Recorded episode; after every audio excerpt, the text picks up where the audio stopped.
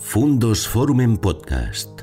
Historias y personajes que nos ayudan a comprender el mundo. La conferencia de Roberto Castrillo Soto, a quien tengo el particular placer de anunciar, no solamente porque es un profundo conocedor de la arquitectura contemporánea y de tantos otros campos de la historia del arte, sino también porque es compañero de departamento, amigo desde hace tantos años y por tanto pues me place especialmente que pueda estar aquí eh, no voy a tampoco realizar una introducción extensa de las que me ocurren y simplemente eh, les invito a participar de la conferencia que va a versar sobre tradición y modernidad, arquitecturas para un fin de siglo, una especie de contextualización de qué está ocurriendo en el momento histórico en el cual Botines está concibiendo y materializando. Con lo cual, Roberto, la palabra es tuya. Buenas tardes a todos, todas. Encantado de participar en este curso. Eh, agradezco de manera sincera a sus directores, a, César García Álvarez, a Carlos Varela, eh, haberme invitado a participar en él, eh, eh, en un curso necesario, en un curso con un programa creo que admirable. Y la intervención que, que, yo voy a desarrollar hoy por la tarde, pues realmente es fruto de un encargo. Cuando, cuando César contacta conmigo para participar en este curso, invitándome a participar en este curso, pues básicamente lo que, lo que me pide es que hable de la arquitectura en el año 1892, la arquitectura que se estaba desarrollando en el mundo occidental en, eh, bueno, digamos en los años en los que el, edificio Botines o la, casa Botines se diseña y se construye.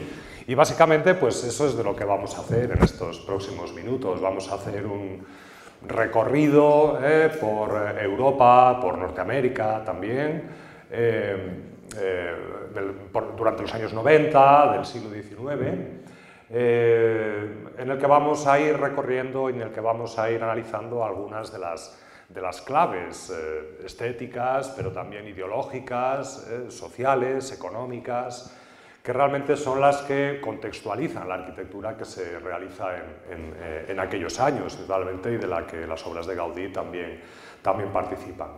Voy a comenzar con eh, una pequeña introducción en torno a algunas ideas yo creo que importantes para situar eh, qué son los años 90 del siglo XIX desde el punto de vista arquitectónico general y posteriormente nos vamos a ir adentrando en algunas de sus algunos ejemplos, evidentemente no todos y probablemente no los mejores, pero sí los que yo he encontrado más adecuados para ilustrar esta situación de la arquitectura que, como les digo, pues, se realizaba en el mundo occidental en los años 90.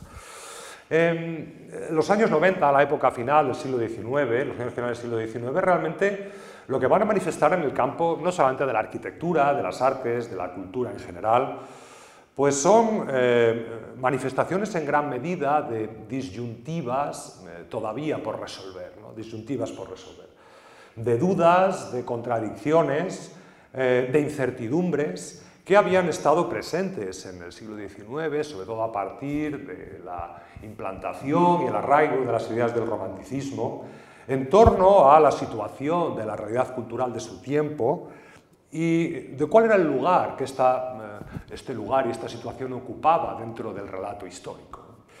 Em, por lo tanto, nos vamos a encontrar con un momento, el siglo XIX y especialmente los años finales del siglo, caracterizados por una diversidad, por un eclecticismo, que son eh, un poco el resultado de un escenario político, de un escenario social, de un escenario económico, cultural, sobre el que se venían desarrollando unas transformaciones profundas, estructurales, que habían generado unas disyuntivas desde el punto de vista del pensamiento, de la técnica, de la cultura, para cuya resolución se habían venido proponiendo respuestas mm, multiformes, en muchas ocasiones contradictorias, a veces antagónicas, en cualquier caso soluciones que mm, permitieran de alguna manera asumir encauzar también esas incertidumbres generadas por estos cambios estructurales. Cambios estructurales que procedían en gran medida del impacto que la revolución científica, la revolución técnica, la revolución industrial, eh, habían generado para afectar de una manera integral a todos los modelos de organización social del mundo occidental y, por supuesto, también a sus formas de expresión cultural. El liberalismo político y económico mm, eh, creciente a lo largo de todo el siglo XIX en el mundo occidental, primero probablemente en el mundo anglosajón, después extendiéndose a los países mediterráneos, se fue superponiendo todavía sobre un sustrato heredado de las estructuras del antiguo régimen, todavía no superado completamente, y eh, irá afectando a todos los ámbitos de la realidad, en un proceso generador de transformaciones traumáticas en ocasiones en las relaciones sociales que surgieron de la implantación de los medios de producción industrial. La burguesía, eh, nueva clase social, propietaria y beneficiaria de esos medios de producción industrial, comenzó en el siglo XIX a hacer valer su posición social privilegiada. No es que la burguesía nazca en el siglo XIX, pero sí en el siglo XIX adquirió lo que Marx denominaría la conciencia de clase, haciendo valer su posición social privilegiada en el nuevo orden social, en conflicto y contradicción todavía con las estructuras heredadas y también en el terreno artístico, en conflicto y contradicción con los gustos predominantes.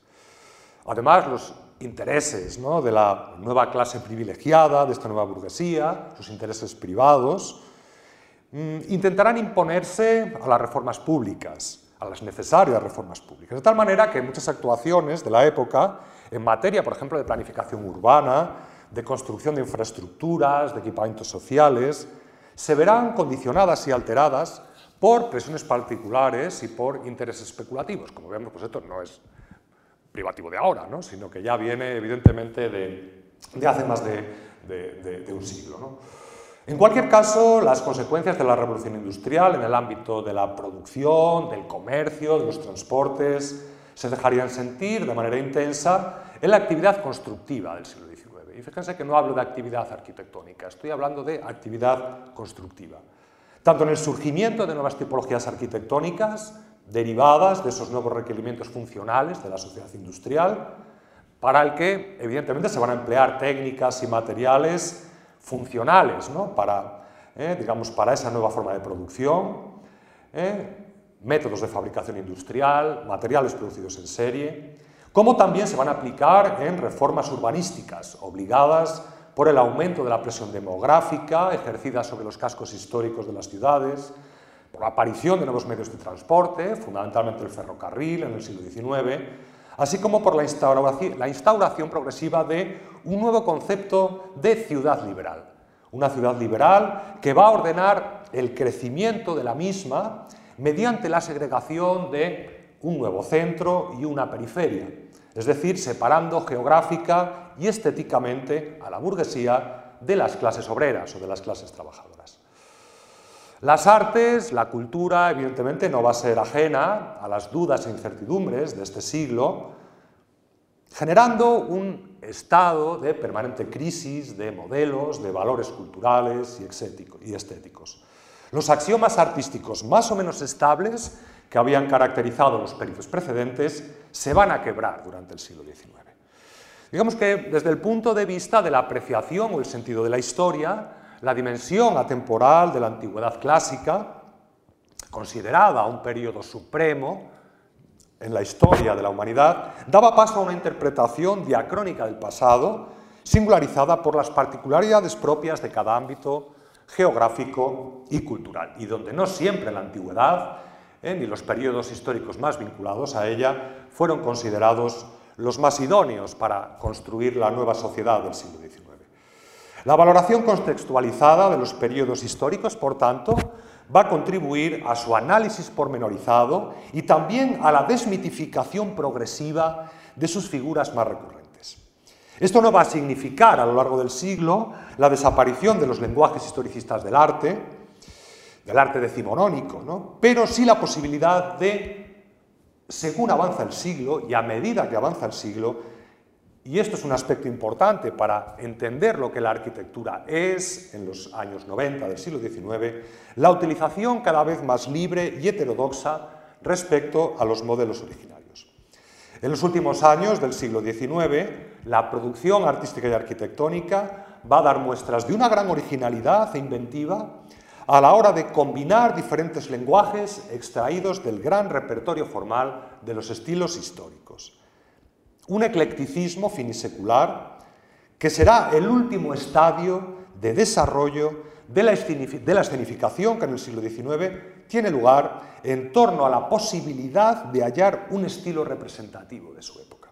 Este es un concepto clave para entender el sentido de toda la arquitectura del siglo XIX, la búsqueda del estilo perdido, la búsqueda del sentido unitario de la arquitectura, una obsesión que estuvo presente en el pensamiento tanto de los arquitectos, podríamos denominar, más románticamente conservadores, como de aquellos más positivistas como un Eugène Violet-Ledoux, para el que el estilo seguirá siendo, a pesar de su pensamiento proclive, ¿eh? un poco a las nuevas soluciones y técnicas de la sociedad industrial, el estilo siguió, eh, siendo considerado un concepto fundamental para hacer avanzar la arquitectura del presente.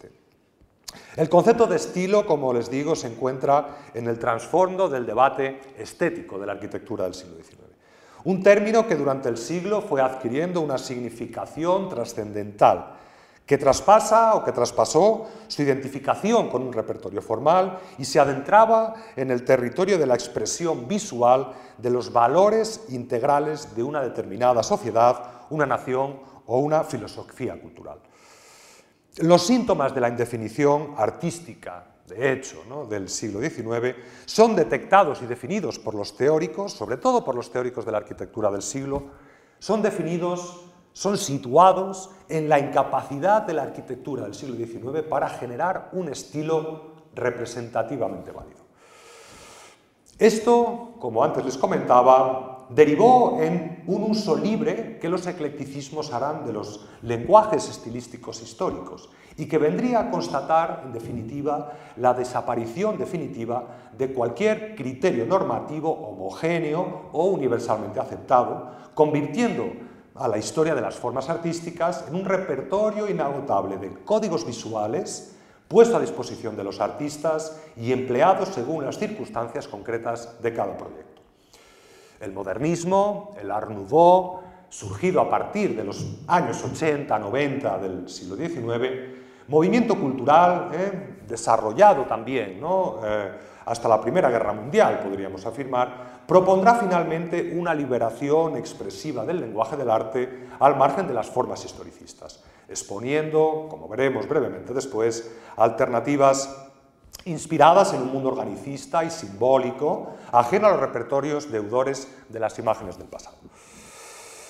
Por tanto, el arte, la arquitectura del siglo XIX se debatirá entre la tradición y la modernidad, sin definir con precisión cuáles son los límites de cada uno de estos términos. De estos términos. La recurrencia a los lenguajes históricos puede ser interpretada como una reacción a los productos derivados de la industrialización, pero también como estrategia de relectura puesta al servicio de una regeneración cultural de la sociedad, legitimada mediante una operación de recuperación de los signos estéticos que habrían configurado su identidad cultural a lo largo del tiempo. La modernidad podía presentarse bajo la forma de un eclecticismo que renuncia a los, estilemas característicos de las posiciones más nacionalistas para sumarse a un discurso estético cosmopolita. También a través de un Art Nouveau, también a través de un modernismo, que se presentaba como la expresión cultural moderna y alternativa de una burguesía que deseaba desprenderse de los gustos heredados del sistema estamental, pero sin abandonar su posicionamiento privilegiado al lado de una élite burguesa a la que sirve de imagen. El siglo XIX se debate, en definitiva, entre el proteccionismo de lo vernáculo y el aperturismo cosmopolita, entre la desconfianza en los cambios provocados por la revolución industrial y la conciencia despertada acerca de la necesidad de incorporarlos progresivamente a los nuevos discursos, entre los anhelos de una unidad de estilo y la constatación definitiva de su pérdida y el consiguiente inicio de una época de libertad y dispersión. Según fue avanzando el siglo, irá aumentando la presencia y la influencia social, económica y artística de los productos industriales. Este era un hecho imparable y constatable. El debate sobre el estilo también se va a alimentar de los, de los interrogantes y el escepticismo estético que suscitaban las nuevas tipologías tecnológicas. Aún así, el protagonismo que irán adquiriendo será imparable y su grado de sofisticación será directamente proporcional al desarrollo económico y al poder industrial de un territorio. El liberalismo económico y la economía de mercado convertirán la supremacía tecnológica y la capacidad productiva en los factores determinantes para la modernización de un país. De un país. En general, la evolución del siglo, por lo tanto, nos presenta un progreso de progresiva relativización de los criterios historicistas maximalistas que habían predominado durante el periodo romántico hacia posturas cada vez más heterodoxas, eclécticas, a medida que transcurrían las décadas, dispuestas a integrar con total naturalidad en un mismo diseño elementos estilísticos de diversa procedencia histórica. En todo caso, incluso aquellos proyectos en los que el espíritu historicista pudiera parecer más arqueológico o más literal, toda arquitectura decimonónica de estilo, toda arquitectura decimonónica bellas artes o beaux-arts, como denominarán en Francia, puede considerarse o debe considerarse ecléctica, bien por el intento de construir un modelo arquetípico o bien por los condicionantes ineludibles del contexto en el que se generaba la obra. Asimismo, bajo la diversidad estilística, bajo el eclecticismo subyace un orden común, un orden ecléctico, un orden historicista una codificación interna del sistema ecléctico, de la heterogeneidad, que conllevaba la aplicación de estilos históricos, de códigos visuales o de lenguajes en función de su adecuación a cada tipología arquitectónica y según los significados éticos o iconográficos asociados a cada uno de los proyectos. Ya desde el primer tercio del siglo XIX, las líneas rigurosas y severas propiciadas por el neoclasicismo más ortodoxo, que todavía perdurará durante un tercio de siglo aproximadamente, se comenzaron a mezclar con elementos medievalizantes o renacentistas. Este primer clasicismo romántico es el punto de partida del camino que durante el siglo XIX va a recorrer el lenguaje de inspiración clásica, cuya dirección será un eclecticismo clasicista cada vez más plástico, híbrido, retórico, en el que se entremezclan las formas de inspiración grecorromana con las barrocas, tardo-renacentistas, inspiradas en la arquitectura nacional, aunque mirando fundamentalmente a Italia o Francia.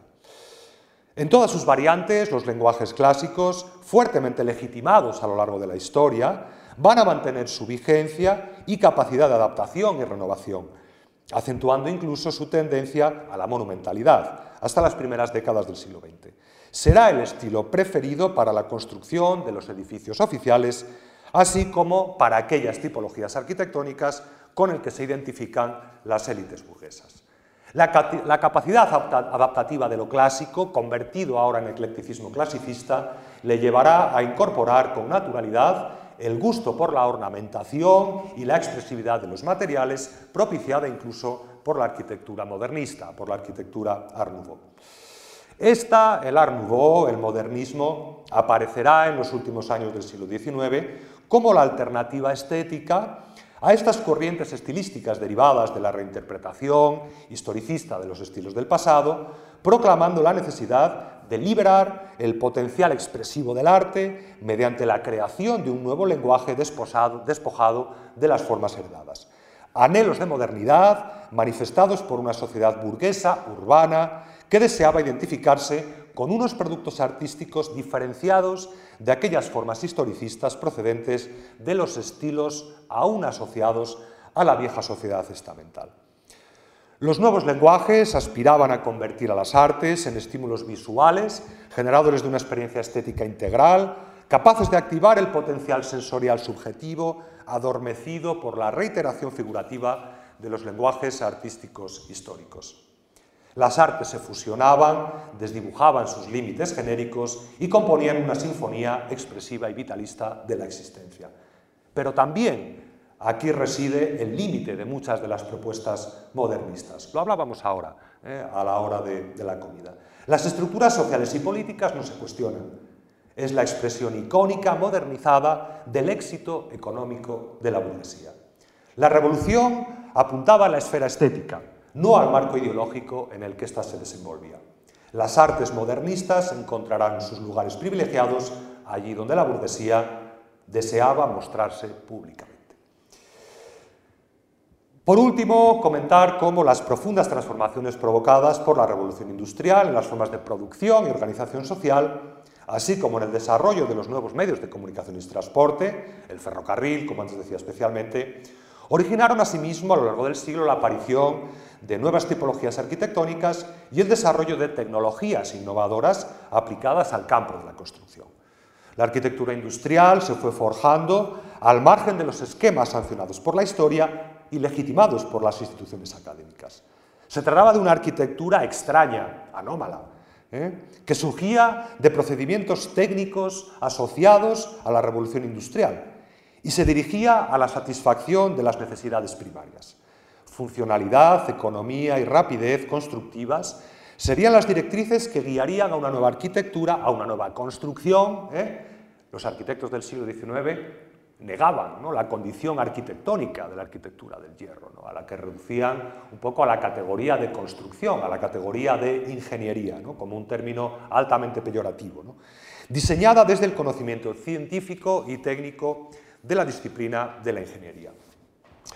La arquitectura del hierro, en cualquier caso, causó una conmoción profunda en la estética y un intenso debate acerca del valor artístico de sus productos.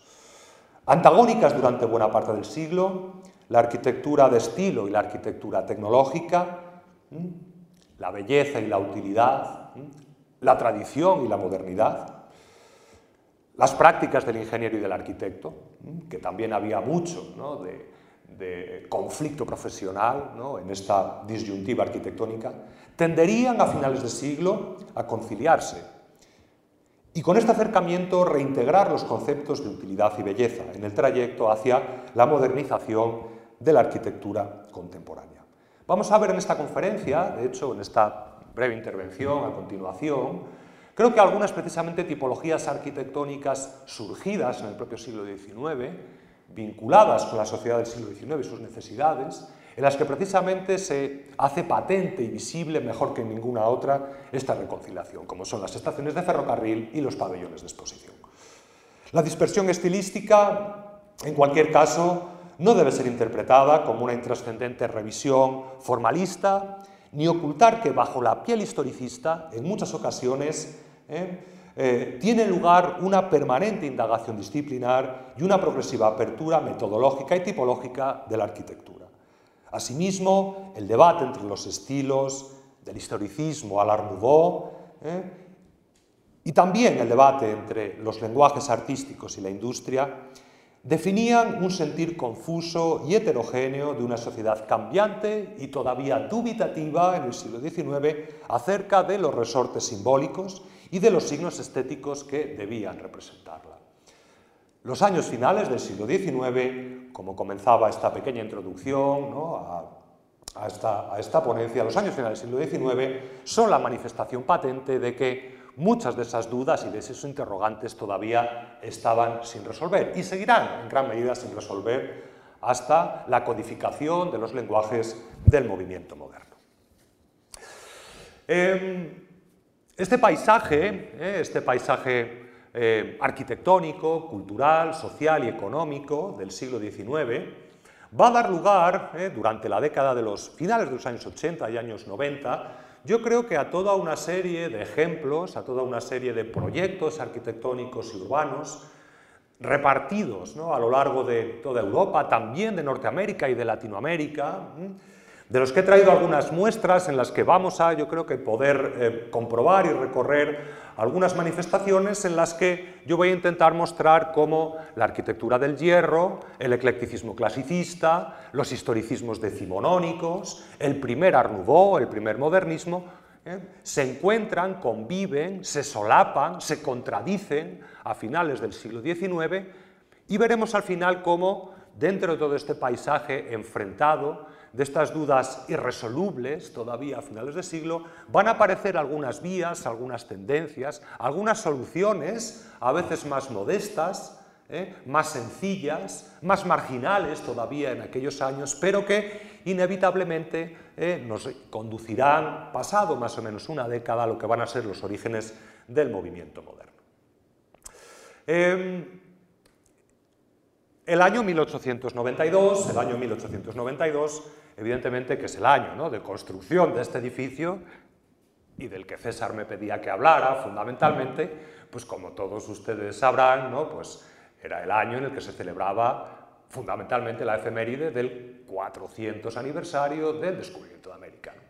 Em, entre los múltiples acontecimientos y celebraciones que se organizaron a lo largo eh, de, digamos, de, Europa y también de América para conmemorar esta efeméride, sin duda el más eh, influyente, relevante y el que más impacto mediático y también artístico y arquitectónico tuvo, fue la celebración no en el año 1892, eh, sino en el año 1893, sobre todo por, eh, digamos, por el gran volumen de la empresa y por la mm, tardía puesta en marcha de su proyecto, de una gran exposición universal dedicada precisamente al descubrimiento que conmemoraba el descubrimiento de América, que se celebró en la ciudad norteamericana de Chicago entre mayo y octubre de 1893. Una gran exposición que comenzó a gestarse aproximadamente hacia el año 1889, eh, cuyos eh, planes fueron diseñados en el año 18, finales, muy finales, fijaos, de 1890, donde las obras arquitectónicas y de desarrollo urbanístico comenzaron ya a mediados del año 1891. Es decir, todo ello condicionó y conllevó a que la exposición finalmente se celebrara en el, en el año 1893 en, eh, eh, digamos, en, la, orilla del lago Michigan de Chicago, en Jackson Park, un territorio boscoso en aquellos años que fue eh, urbanizado por, luego lo veremos, por un arquitecto paisajista norteamericano. Mm, la Exposición Universal de Chicago del, del año 1893, la Exposición Colombina, una exposición además ideológicamente en la que los organizadores eh, centraron el protagonismo en la figura de Cristóbal Colón, restando en este sentido de una manera, evidentemente premeditada eh, maniobra política, ¿no? reducir el protagonismo un poco de las, potencias europeas colonizadoras, como podrían haber sido Inglaterra, Francia, España o Holanda, ¿no? y centrando el protagonismo en la figura individual de Cristóbal Colón.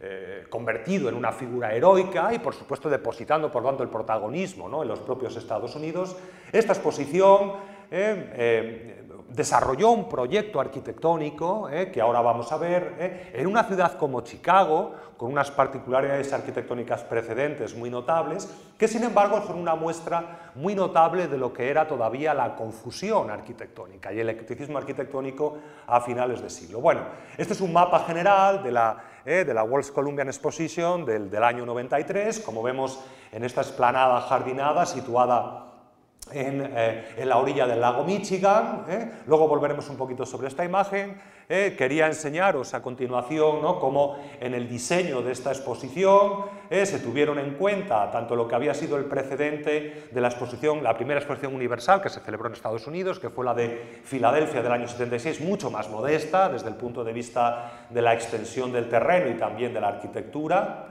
Y también, evidentemente, de lo que fue el gran éxito de la Exposición de París, de la Exposición Universal de París del año 1889, una exposición que había sido un poco también el punto de partida de una arquitectura ecléctica en la que se fusionaba la arquitectura académica, bellas artes, el eclecticismo clasicista, con la utilización de las estructuras industriales. Aquí, de hecho, tenemos una imagen en la que vemos cómo la gran cúpula central, ¿no? el edificio administrativo central de la exposición, que era una estructura de hierro, eh, pero revestida con un lenguaje historicista, se encontraba un poco como antesala de lo que fue eh, un poco la gran, una de las dos grandes estructuras industriales de la exposición, que fue la Gran Galería de Máquinas, construida en el año 1889, un espacio experimental eh, para la utilización de las estructuras metálicas autoportantes, con una estética muy abstracta y que después sería utilizado un poco como referencia de las marquesinas de muchas estaciones de ferrocarril a lo largo de Europa y también de los, de los Estados Unidos. Eh, una galería de máquinas que luego sería reutilizada en la Exposición Universal del año 1900, posteriormente demolida ¿no? en el año 1910 a causa del deterioro, el óxido que se había provocado en gran parte de sus, de sus estructuras. También ¿no? la Torre Eiffel ¿no? como monumento, ¿no? Eh, eh, sobre todo la Torre Eiffel tiene un, eh, yo creo que un valor simbólico aparte, ¿no? un poco de ser, eh, digamos, un gran hito desde el punto de vista constructivo y puramente tecnológico. La Torre Eiffel yo creo que con ella, eh, no solamente Eiffel, ¿no? sino su estudio de ingeniería, ¿no? su estudio de arquitectura, que realmente fue casi más responsable que el propio Gustave Eiffel ¿no? en el diseño de la, de la, propia torre, él casi sería más el inspirador que realmente el diseñador de la, eh, de la torre. La torre Eiffel realmente tuvo el valor en el año 1889 de ser, a pesar ¿no? un poco de que en la memoria constructiva es verdad que se aportaban algunas argumentaciones de carácter funcional, era la primera estructura de hierro que no servía para nada. ¿no? Es decir, era un monumento. Es decir, era en cierto modo una, una, construcción que venía a alterar o venía a provocar o venía a contradecir las acusaciones, ¿no? un poco el prejuicio de que la arquitectura del hierro eh, carecía en cierto modo de caracteres simbólicos ¿no? y de que estaba pensada únicamente para eh, satisfacer necesidades primarias o utilitarias. ¿no? Eh, lo que se planteaba con esta torre era la posibilidad de que mediante los nuevos productos de la revolución industrial se pudieran desarrollar imágenes o iconos que tuvieran un valor estrictamente estético, estrictamente simbólico. Bueno, el gran éxito en cualquier caso de la exposición universal del año 89 de París sirvió en cierto modo de inspiración para los arquitectos que mm, en el año 91 fueron, a finales de los años 90, fueron eh, comisionados eh, para el diseño de, eh, la World's Columbian Exposition, en concreto pues un arquitecto paisajista, eh, y dos arquitectos de los que, eh, fueron los directores de arquitectura, de los que luego hablaremos. Como veis aquí en este plano, eh, en la orilla, situada en la orilla del lago Michigan, la exposición se diseñaba en torno a una gran dársena, digamos a una gran laguna que penetraba en el terreno de manera perpendicular al lago Michigan, sobre la cual se iban poniendo los edificios principales, que después giraba 90 grados hacia el norte hasta desembocar en una isla artificial, ¿no? que vemos ahí en la parte superior derecha de la imagen. Esta es la zona principal de la exposición, donde se situaban los pabellones principales, y al norte de esa laguna, como veis, aparecen otros edificios de menores dimensiones, que eran los pabellones particulares tanto de los países invitados, también España. España acudió, de hecho, con un pabellón que era eh, una réplica eh, más o menos de la lonja de Valencia. Eh. También España participó con una réplica del monasterio de la Rábida, ¿no? un poco pues para, para conmemorar pues, la, partida de Cristóbal Colón. Y también había unos pabellones, luego veremos alguno, dedicados a los, a los, estados federales ¿no? de, de, los Estados Unidos. Bien, los arquitectos encargados de la, la, dirección arquitectónica de la, de la, Exposición Universal de Chicago del año 93 fueron John Root y Daniel Burham, dos arquitectos neoyorquinos, que eh, eh, primero John Root, aunque John Root fue el planificador general de la exposición, aunque Root fallece a principios del año 1891, de tal manera que a partir de entonces es, es el neoyorquino Daniel Burham. Estos dos arquitectos tenían un estudio de arquitectura en Chicago, que ya habían abierto en el año 73, ¿eh? luego hablaremos un poco de lo que era Chicago desde el punto de vista, digamos, de su tradición arquitectónica moderna. Eh, eran dos arquitectos de mucho éxito en el Chicago de la época, son seleccionados, como os digo, por el comité organizador para dirigir las operaciones de arquitectura. ¿eh? el, a principios del año 91 muere John Root, Daniel Burhan se hace cargo de la dirección artística del proyecto, lo que hace Daniel Burhan es eh, encargar cada uno de los pabellones a arquitectos que trabajaban en Chicago eh, en aquella época.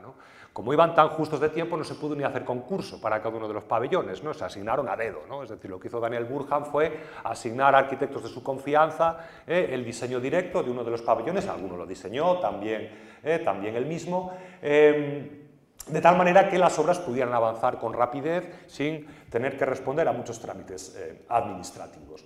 Em, lo interesante, como veis aquí, aquí tenemos la dársena principal, ¿no? ese estanque principal, con la estatua simbólica de Columbia, como veis que recibía al visitante tras pasar eh, un peristilo que ahora veremos y desembocaba en esta gran eh, avenida eh, acuática, flanqueada a la derecha por el pabellón de las manufacturas, a la izquierda por el pabellón de agricultura, con el pabellón administrativo de frente. aquí tenemos otra imagen desde el punto de vista opuesto, eh, eh, con ese gran peristilo de acceso a cuyos lados se situaban el casino y el auditorio. Fijaos lo que estamos viendo en esta imagen eh, del año 1893 en un país como Estados Unidos, eh, que identificamos ¿no? con una modernidad, ¿no? Eh, casi podríamos decir antieuropea, ¿no? digamos en los años finales de los años 90, en una ciudad como Chicago, mm, protagonizada por una arquitectura prerracionalista ¿no? vinculada con el mundo industrial, pero que en el año 1893 cuando tiene que desarrollar un acontecimiento de gran raigambre simbólica internacional, se decide optar por un lenguaje ecléctico clasicista. ¿Eh? por un lenguaje ecléctico clasicista, es decir, un lenguaje arraigado en la tradición cultural europea y por lo tanto una estética legitimada y sancionada históricamente. ¿no? Como es una arquitectura, ya lo vamos a ver, un tanto contradictoria ¿no? en, cualquier caso. Monumentalidad, ¿eh? monocromía, ¿eh? Eh, mm, vinculación sólida ¿no? desde el punto de vista estético con las tradiciones académicas occidentales. Esto es lo que se diseña para la Exposición Universal de 1893 en Jackson Park, en, en el Chicago de la época. Bueno, aquí tenéis algunos ejemplos de algunos pabellones, ¿eh? el pabellón de manufacturas, el de agricultura, el pabellón de la pesca, como veis, con una estética un tanto más bizantina, ¿no? digamos, de este, dentro de este eclecticismo ¿verdad? tan habitual de la arquitectura de la época, o el pabellón de el, invernadero, ¿no? el pabellón de horticultura que tenéis en la imagen eh, inferior derecha de la, de la, imagen. Bueno, de todo este conjunto, que fue denominado denominado en su tiempo la Gran Ciudad Blanca, ¿eh? lo único que sobrevive en la actualidad, ¿no? sobrevive evidentemente, sobrevive la isla artificial que se diseña, y lo único que sobrevive este edificio, que fue, era el Pabellón de Bellas Artes, hoy es el Museo de, Ciencia, Industria y Tecnología de Chicago, ¿eh? diseñado por el propio Daniel Burham y, eh, y Charles Atwood, que fue el arquitecto que sustituyó a John Root a su, a su fallecimiento, ¿eh? un pabellón, como veis igualmente, ¿no? inspirado en el, en el lenguaje clásico. ¿eh? Em, y como antes os comentaba, esta arquitectura que enlazaba directamente con el eclecticismo clasicista europeo, sin embargo, bajo esta piel, bajo esta piel historicista, lo que se ocultaban eran este tipo de estructuras, ¿no? es decir, estructuras construidas fundamentalmente con hierro y con acero, es decir, edificios tecnológicamente sofisticados, funcionalistas, ¿eh? Higiénicos, de planta libre, donde los protagonistas principales son las columnas y los tirantes de hierro y de acero, que permiten un uso versátil de la planta, completamente liberado de los ejes y de los axiomas del clasicismo arquitectónico, ¿no? desde el punto de vista de la, de la proyección en planta, pero sin embargo este seguía siendo el claro protagonista de la imagen ¿eh? de eh, un poco del envoltorio, del simbolismo estético externo del edificio. Es decir, nos encontramos, por lo tanto, como todavía a finales del siglo XIX, repito, en un país al otro lado del Atlántico. Y esto no solamente sucede en Estados Unidos, también sucede en Canadá, también en Latinoamérica, ¿eh? países al otro lado del Atlántico, países jóvenes en muchos casos, y que sin embargo todavía heredan de Europa, del pensamiento estético europeo, digamos, un cierto sentido tabú, un cierto carácter, eh, eh, digamos, eh, todavía casi dubitativo, un cierto sentido acomplejado a la hora de manifestar públicamente la estética de la arquitectura industrial. Acabamos de ver ¿no? edificios eclécticos, ¿no? Eh, retóricos desde el punto de vista eh, lingüístico y que sin embargo no dejaban de ser la apariencia externa de lo que eran edificios industriales, digamos, de, un gran rigor. Eh, al lado de estas edificaciones, también en la exposición se encontraban los pabellones de los, de los estados norteamericanos. Y aquí sí que encontramos algunas soluciones arquitectónicas con las que conectaremos al, al final de, digamos, de, esta conferencia. Arquitecturas que, como vemos, En el caso de estas arquitecturas más modestas, ¿eh? arquitecturas de menor tamaño, que venían a mostrar, en cierto modo, pues las particularidades de cada uno de los estados norteamericanos, se utilizaban eh, recurrencias a arquitecturas de carácter tradicional, tanto en el uso de los materiales como en su propia disposición. Hay un sentido, digamos, de mayor humildad en esta arquitectura, de un carácter menos pomposo, menos escénico, y probablemente en las que se buscaba un mayor arraigo con el territorio del que procedía. Este, este valor de lo vernáculo, tanto en el uso de los materiales como también de las tipologías arquitectónicas, es, bajo mi eh, modesta opinión, una de las soluciones o de las salidas que la arquitectura del siglo XIX, ya en la época de cambio de siglo, irá encontrando para adentrarse en lo que luego va a ser la arquitectura del movimiento moderno.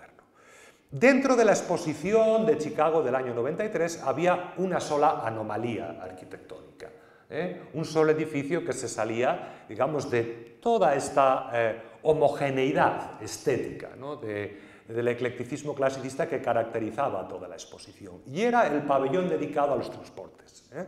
pabellón de transportes que Daniel Burhan, o para el que Daniel Burhan contrató a, digamos, a dos arquitectos que constituían una de las firmas o de las sociedades arquitectónicas digamos, de mayor prestigio, ¿no? y probablemente Daniel Burhan por eso ¿no? se ve un poco obligado, ¿no? digamos, porque ni entre ellos existía buena sintonía personal y desde luego, desde el punto de vista estético, están en las antípodas. Eh, como era la firma formada por los arquitectos Louis Sullivan y eh, eh Adler. Eh, Sullivan y Adler, dos de los máximos exponentes de lo que era la Escuela de Chicago, la Escuela de Arquitectura Moderna de Chicago, eh, eh, pioneros en el uso de las estructuras de acero y hormigón, de la arquitectura en altura, del rascacielos, de la planta libre, del edificio de oficinas, eh, utilizando unos conceptos arquitectónicos que renegaban, en el caso de Sullivan, además de una manera virulenta de lo que era la tradición académica e historicista europea, y a ellos les encarga Daniel Burja la construcción de este pabellón. Claro, el resultado es que este pabellón es absolutamente anómalo dentro de, lo que fue el proyecto de la exposición del año 93. Un pabellón que carecía de esa raigambre historicista en el lenguaje, eh, con una utilización mucho más abstracta de los elementos decorativos, eh, eh, con un uso, ¿no? digamos, podríamos decir discreto, pero altamente expresivo del cromatismo, de la expresividad de los materiales, ¿no? Eh, digamos, de eh, eh, también un carácter muy vernáculo de las estructuras arquitectónicas, y aunque aquí no es un edificio vertical, como la mayoría de las obras de Saliman y Adler, sí que constituía, digamos, una excepción dentro de lo que era el lenguaje, ¿no? digamos, de el lenguaje predominante de la exposición colombina del, del año, del año 93. La presencia de Sullivan y Adler, precisamente en la exposición del 93, me da pie, de modo, pues a hablar brevemente de lo que era Chicago, ¿Eh? de lo que era Chicago desde el panorama de la arquitectura de finales del siglo XIX y en cierto modo del extrañamiento que produce la presencia de, eh, una exposición, ¿verdad? Como la exposición eh, del año 93 y de ese eclecticismo clasicista dentro de lo que era una ciudad como todos sabemos, había sido devastada por el gran incendio iniciado en los suburbios de la misma eh, en octubre del año 71, que había eh, pues, reducido, pues, como vemos, prácticamente a la ruina, a lo que era el centro histórico de la ciudad, y que a partir de, de la década de los 70 había convertido a Chicago en un verdadero terreno abierto para la nueva arquitectura, ¿no? es decir, las, evidentemente las élites económicas y sociales de la ciudad, eh, también con el apoyo evidentemente del, gobierno federal, eh, iniciaron una campaña de ordenación urbana y de construcción extraordinaria que requería eh, edificios funcionales, no excesivamente costosos desde el punto de vista económico, de rapidez constructiva y para el cual eh, las soluciones aportadas por eh, los materiales tecnológicos e industriales resultaba absolutamente fundamental.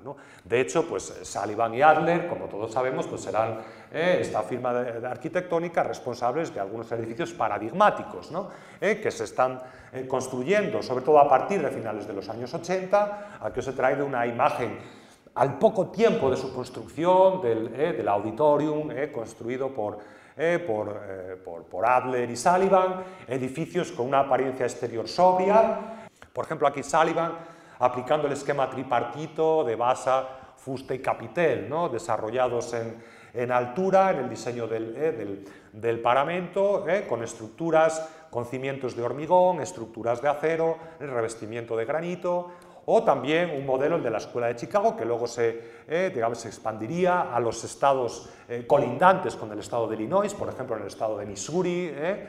Aquí tenéis pues, un edificio que, de hecho, Sullivan y Adler diseñan en el año 90-91 en la ciudad de San Luis. Es un edificio de, para la Asociación de Cerveceros de la ciudad, un poco un edificio de oficinas ¿no? y también de, eh, de, taller de distribución, de espacio de distribución para las cervecerías locales, eh, un edificio con una estructura de acero, revestido con un ladrillo y adornado, como vemos, por unos antepechos en terracota, ¿no? es decir, el uso de formas orgánicas, florales, eh, con un carácter plano y bidimensional, que vimos también en la, en la central de transportes de la exposición del 93, y que era pues, una, digamos, una, una, manera, en cierto modo, del propio Sullivan de renunciar a lo que eran los lenguajes historicistas tradicionales. ¿no?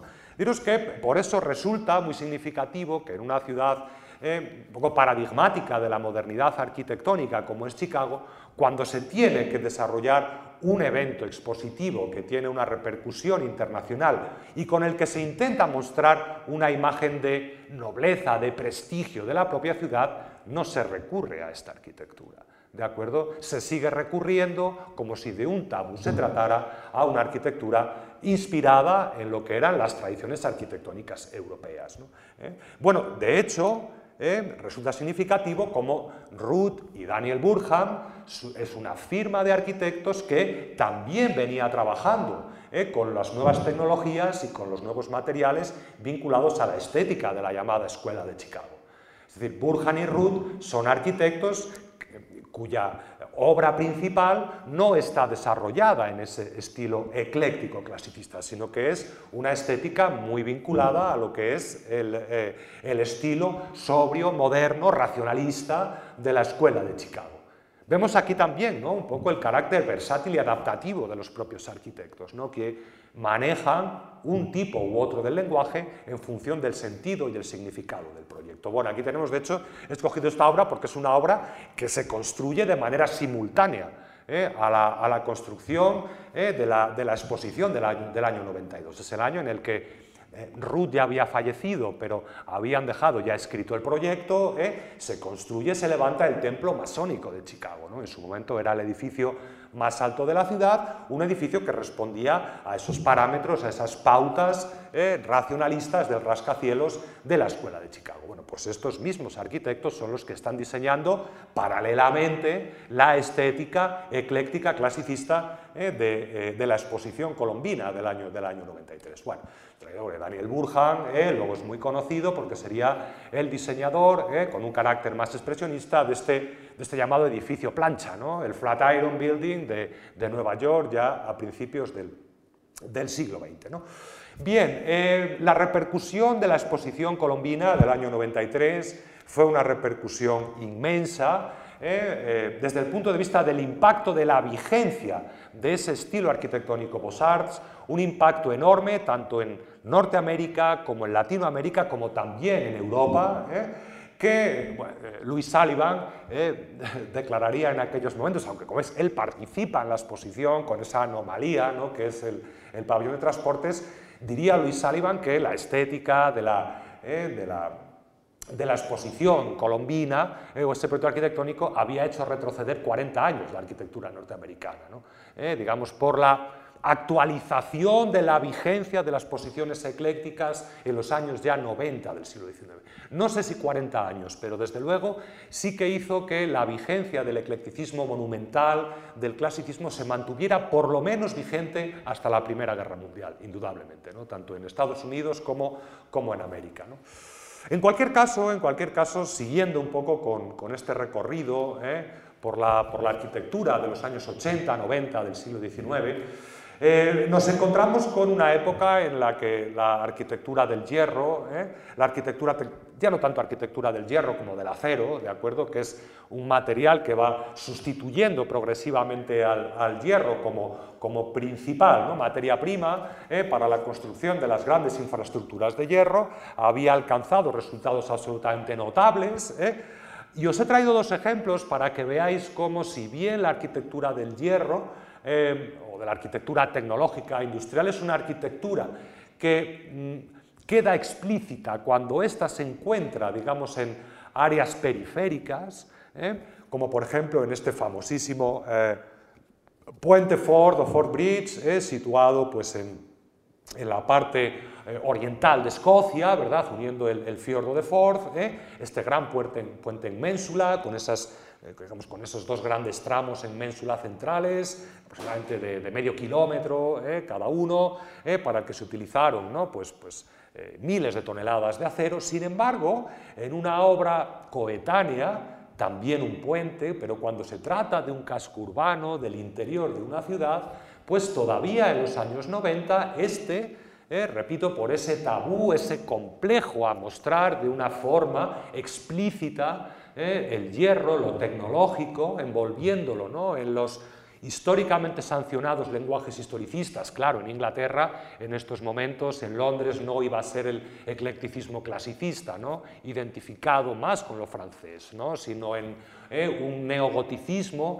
más vernáculo, más vinculado con lo que eran las tradiciones del romanticismo británico, pues como vemos en esos mismos años, de manera más o menos coetánea, se está construyendo el puente de la torre, ¿no? Eh, sobre, sobre el río Támesis, que es un puente desde el punto de vista tecnológico, basculante, muy complejo, es un puente colgante atirantado, pero he construido ¿no? sobre una estructura interior de acero y abajo a la derecha tenéis una obra, una fotografía precisamente del puente en construcción en el año 1892, donde vemos cómo la estructura de, eh, la estructura de acero está siendo eh, ocultada.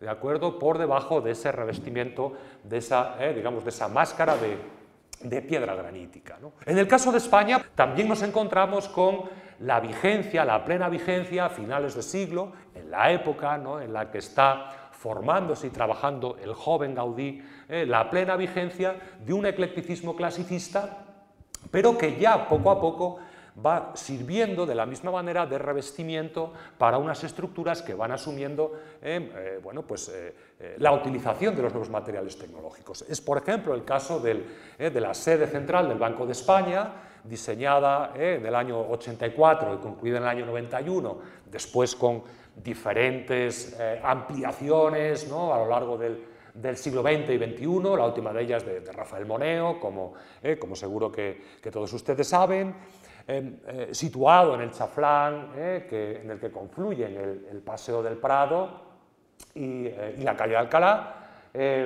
utilizando, como veis, un lenguaje exterior pues, inspirado en el, en el, en el Cinquecento, ¿verdad? en la arquitectura paladiana, ¿no? en la arquitectura veneciana del Renacimiento, ¿eh? Eh, pero que al interior esconde pues, unas estructuras sorprendentes, como por ejemplo lo que hoy es la biblioteca de, la sede del, Banco de España, antiguamente era el patio de operaciones o el patio de contrataciones principal, que como veis es un patio realizado íntegramente en forja de hierro.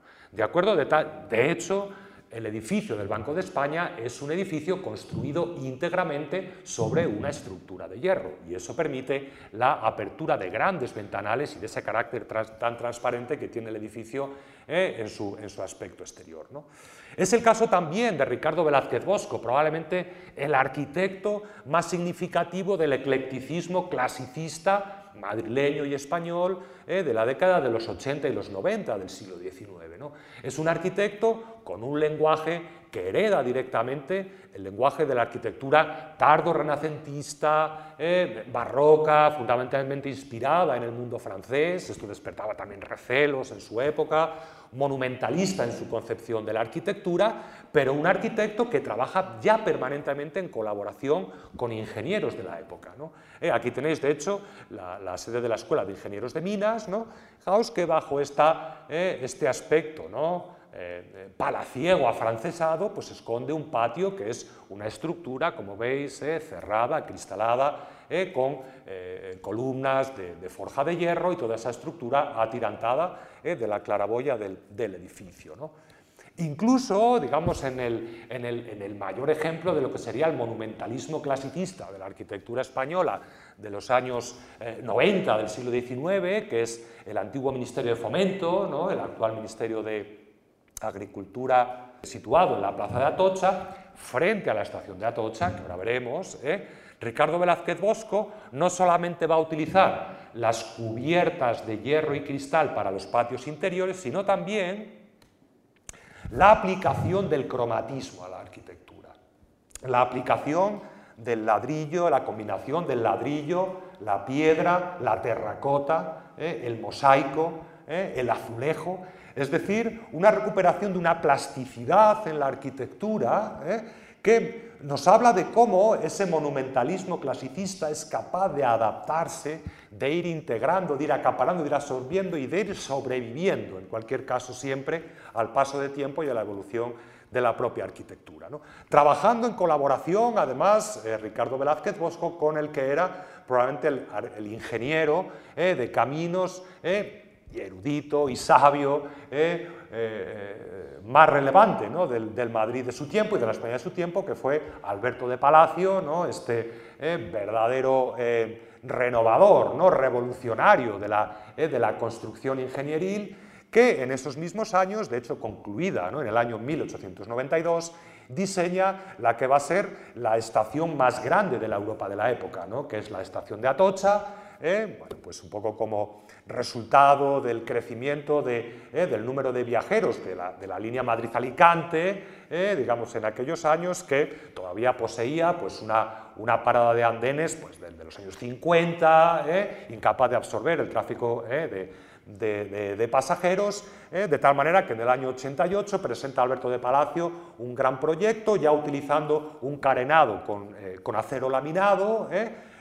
Inspirado, ¿no? Mm, no directamente, pero sí parcialmente en lo que había sido la galería de máquinas ¿no? de, de, la exposición del 89, pero con una diferencia bastante notable y es que en el caso de Alberto de Palacio, el gran carenado, la gran estructura de la cubierta, se apoya sobre unos pilares, ¿no? unos pilares autoportantes que después se cierran con un muro cortina de ladrillo, ¿no? que como vemos al que Alberto de Palacio luego dota de una cierta estética también eh, clasicista.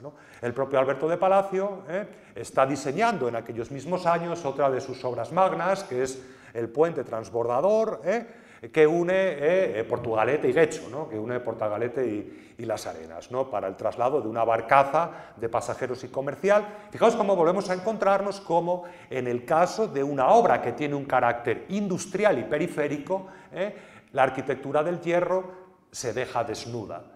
¿De? Es decir, se muestra de manera explícita, mientras que en aquellas obras que todavía están en el seno de los cascos urbanos, esta se suele ocultar bajo una máscara eh, más historicista. Es lo que sucedió, por ejemplo, con las obras que Ricardo Velázquez Bosco y Alberto de Palacio diseñaron para eh, las exposiciones que tuvieron lugar en el Parque del Retiro en los años 80, la exposición de minas, para el que diseña el, Palacio de Minas que tenéis en la parte superior, hoy denominado Palacio de Velázquez, y para la exposición de Filipinas, el invernadero, eh, que es el que tenéis en la, parte inferior, el Palacio de Cristal, dos edificios eh, pensados por Ricardo Velázquez Bosco, pero diseñados por Alberto de Palacio. ¿De acuerdo? Es decir, son edificios en los que se constata la fusión, ¿eh? la necesidad y el necesario encuentro, en definitiva, entre la arquitectura y la ingeniería, entre la estética y la construcción.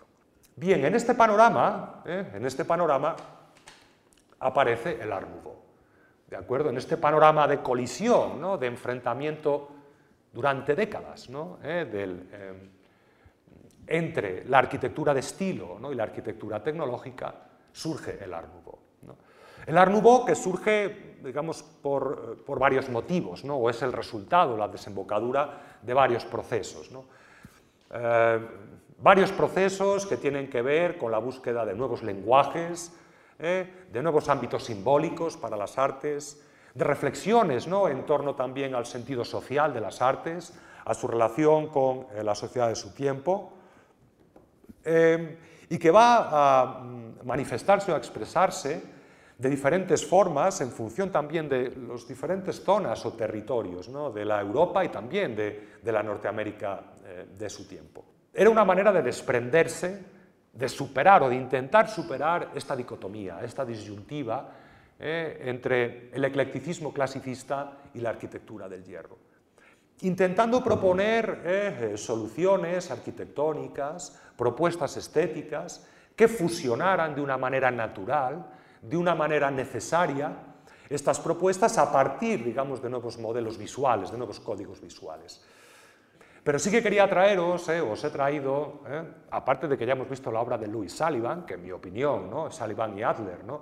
son quienes configuran lo que podemos denominar el modernismo norteamericano, ¿verdad?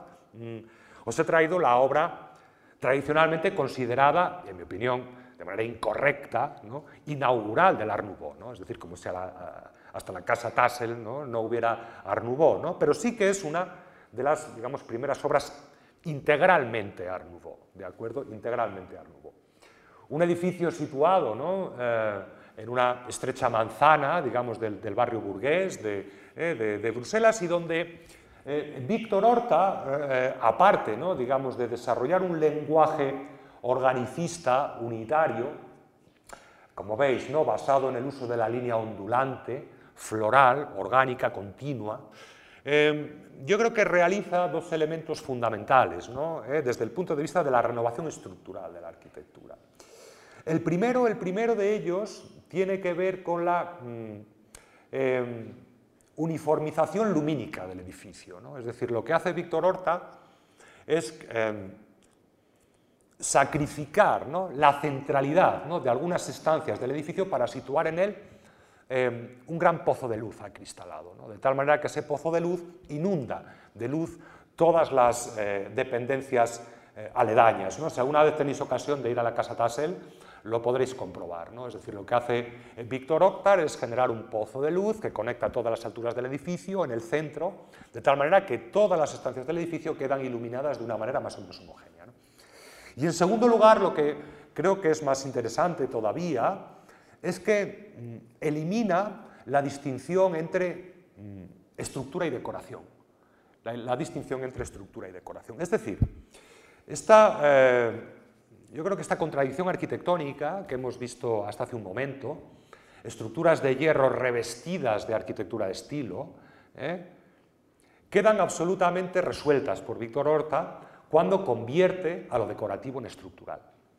¿eh? Es decir, la estructura no se decora, sino que la decoración constituye la estructura del edificio. ¿Eh? Por eso las columnas de hierro adoptan esas formas arbóreas, florales, no, necesitan revestirse de nada, son así, ¿no? son así. ¿eh? Y se despliegan multidireccionalmente en todo el edificio, ¿eh?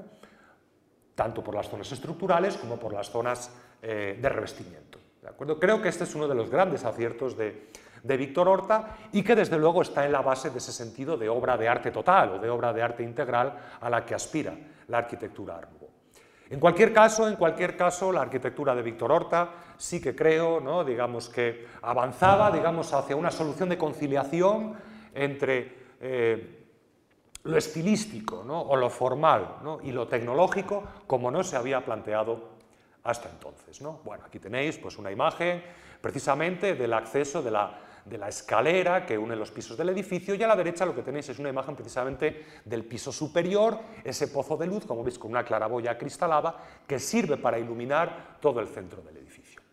Algo parecido eh, sucede en estos años 90 eh, en la ciudad de Viena. ¿no? En la ciudad de Viena. Eh, aunque es verdad que el grupo secesio no se va a conformar hasta, hasta, hasta finales de siglo, tiene sin duda una inspiración clarísima en lo que fue la obra del, eh, el que había sido y el que era ya desde los años 80 el gran mentor arquitectónico y urbanístico de la ciudad de Viena, que fue Otto Wagner. ¿no? Eh, un Otto Wagner, admirador de Louis Sullivan, admirador de la Escuela de Chicago, algo que se nota mucho en la arquitectura vienesa de los años 80 y 90, ¿no? previa a la secesión, y que a partir de eh, los años 90 fue nombrado asesor artístico de las obras del Metro de Viena, ¿eh? diseñando, no solamente él, ¿eh? él, porque parece que cuando ¿eh? se le encarga un arquitecto, pues no solamente era él, ¿no? él era un poco el coordinador, pero para él trabajaron otros muchos artistas y arquitectos, entre ellos ¿no? las obras del Metro de Viena, se formaron artísticamente, entre otros, Joseph Hoffman y Joseph Maria Olbrich, em, diseñando lo que eran todas las estructuras del Metro de Viena. ¿no? Bueno, ya sé que os he traído pues, uno de los dos pabellones de la, de la estación de la, de la Karlsplatz, ¿no? de, de Viena, a, Wagner le habían encargado que hiciera una arquitectura neorrenacentista, ¿no? se lo había encargado el ayuntamiento de Viena. ¿no? Entonces lo que hizo Otto Wagner es bueno, pues una lejana alusión ¿no? digamos, al Renacimiento con la utilización de estas estructuras ¿eh? en arco, ¿de acuerdo? ¿Eh?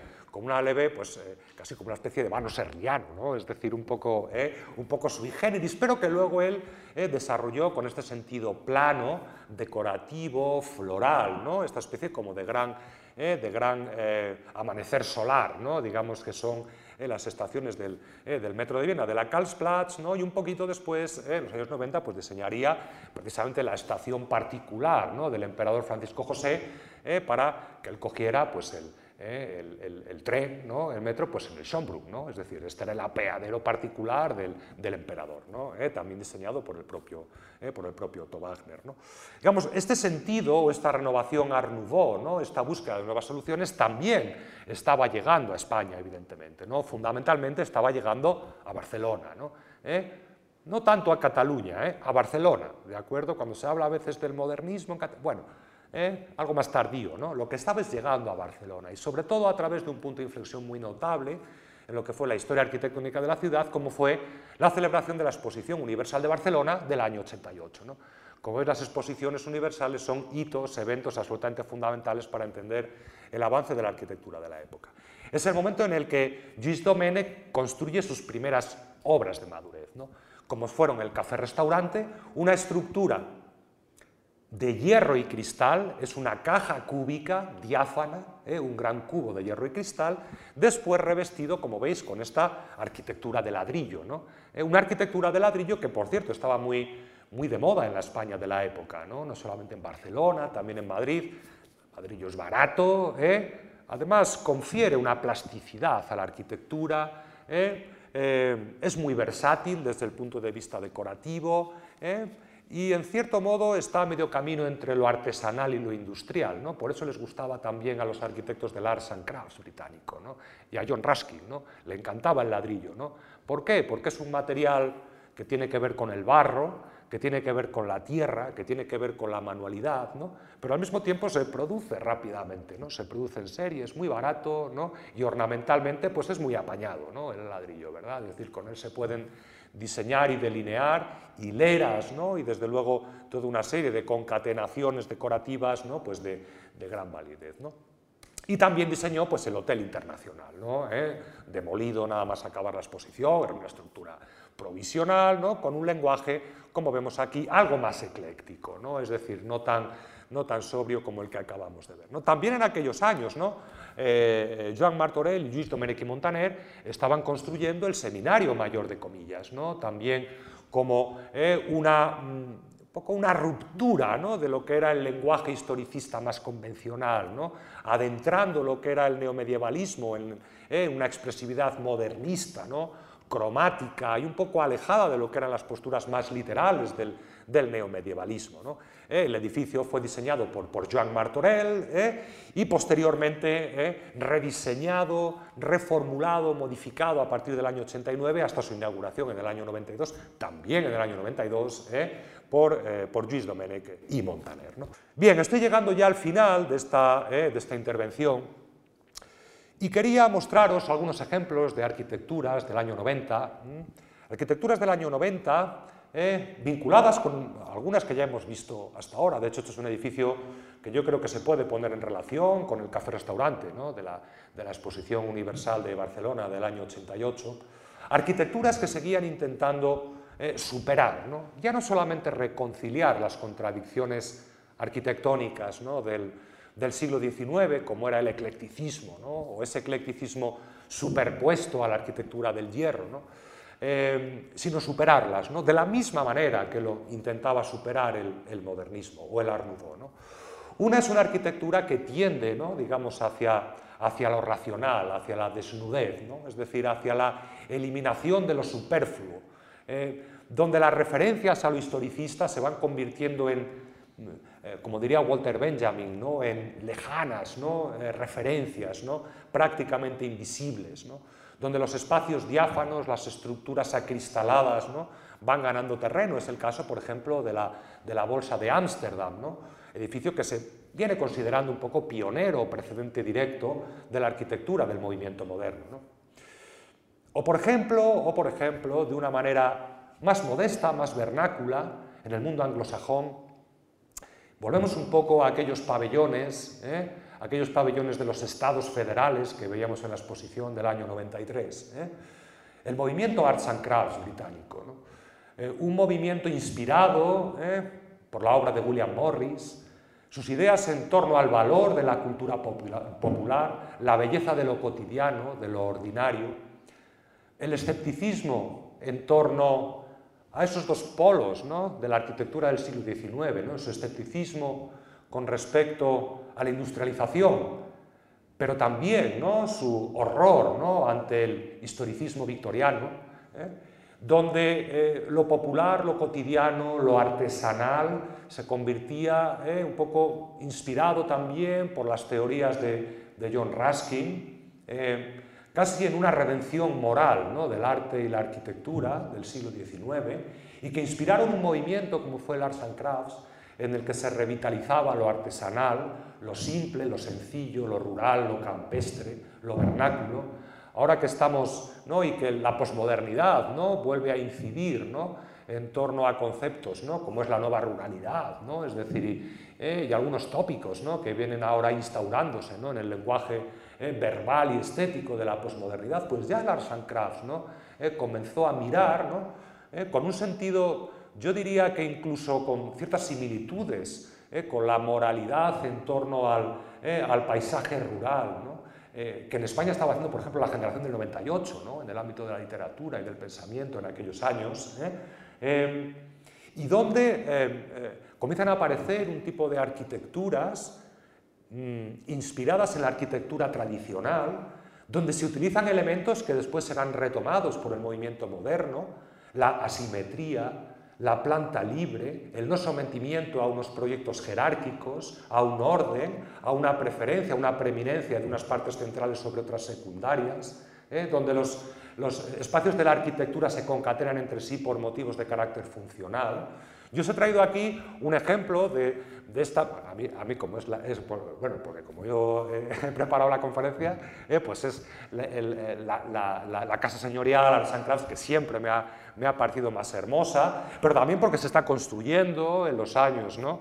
Eh, en los que se construía Casa Botines, eh, Whitwick Manor, situada pues, en Wolverhampton, es una, obra preciosa, además eh, es, un edificio que alberga una colección de arte prerrafaelista maravillosa eh, en su interior.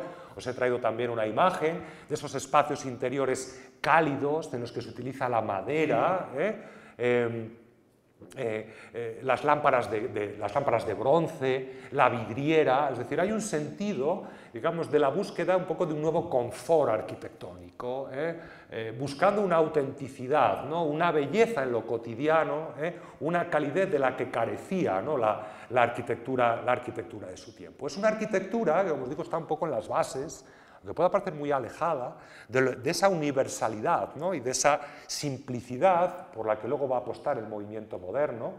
Aquí tenéis una imagen, como os digo, de, eh, de una sala, eh, de hecho de la, de la, sala principal, del salón principal de, de Whitwick Manor, y que está un poco en la base de la aparición de, la, de, la, primera arquitectura vinculada al movimiento moderno. ¿no?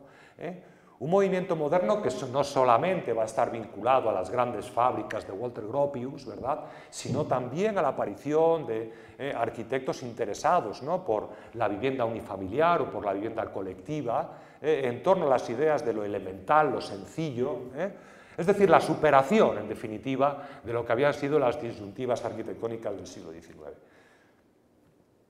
Como decía César, en el año 1893, Frank Lloyd Wright por cierto, ayudante de Louis Sullivan y Darman Adler en el Auditorium Building de, Chicago, ¿eh? unos poquitos años antes, ¿eh? donde comenzó como arquitecto.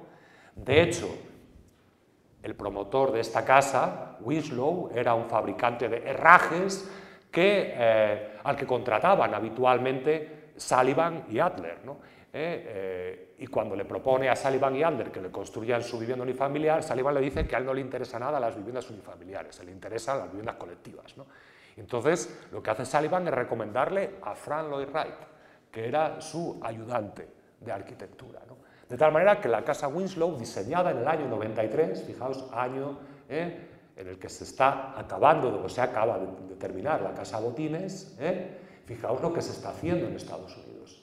¿eh? Frank Lloyd Wright está diseñando su primera vivienda unifamiliar, inspirada en el lenguaje de la casa de campo, de la casa de la pradera norteamericana. ¿no? La hemos visto de manera efímera en la exposición del año 93. Ahora la vemos de forma definitiva en una obra del que será uno de los arquitectos protagonistas del movimiento moderno.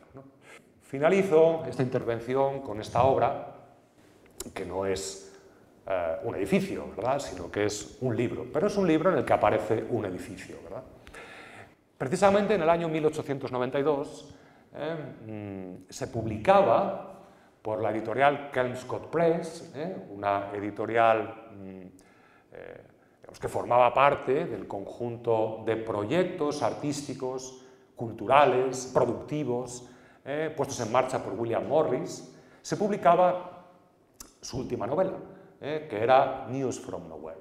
News from Nowhere, que es Noticias de ninguna parte, un poco la última gran novela utópica del siglo XIX, eh, la novela había sido escrita en el año 1890, pero Morris la había publicado por entregas en un semanario socialista, ¿verdad? Eh, un poco eh, en relación también al, movimiento político al que pertenecía y con el que simpatizaba.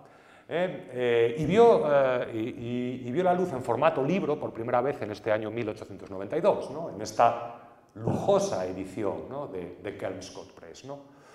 Probablemente ninguna obra mejor que esta, ¿no? y que el pensamiento de William Morris para mostrarnos las dudas, las contradicciones, las em, disyuntivas irresueltas ¿no? Eh, a finales del siglo XIX, de una obra que habla de un imaginario viaje del propio William Morris, ¿eh?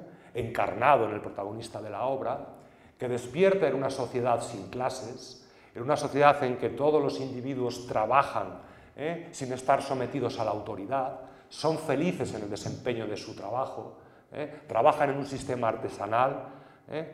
ante el que no deben dar cuenta a ningún burgués adinerado, reina la armonía, reina la igualdad, pero esta novela se publica, en definitiva, en una obra lujosa en una edición de 300 ejemplares numerados, solo accesible para unas élites sociales.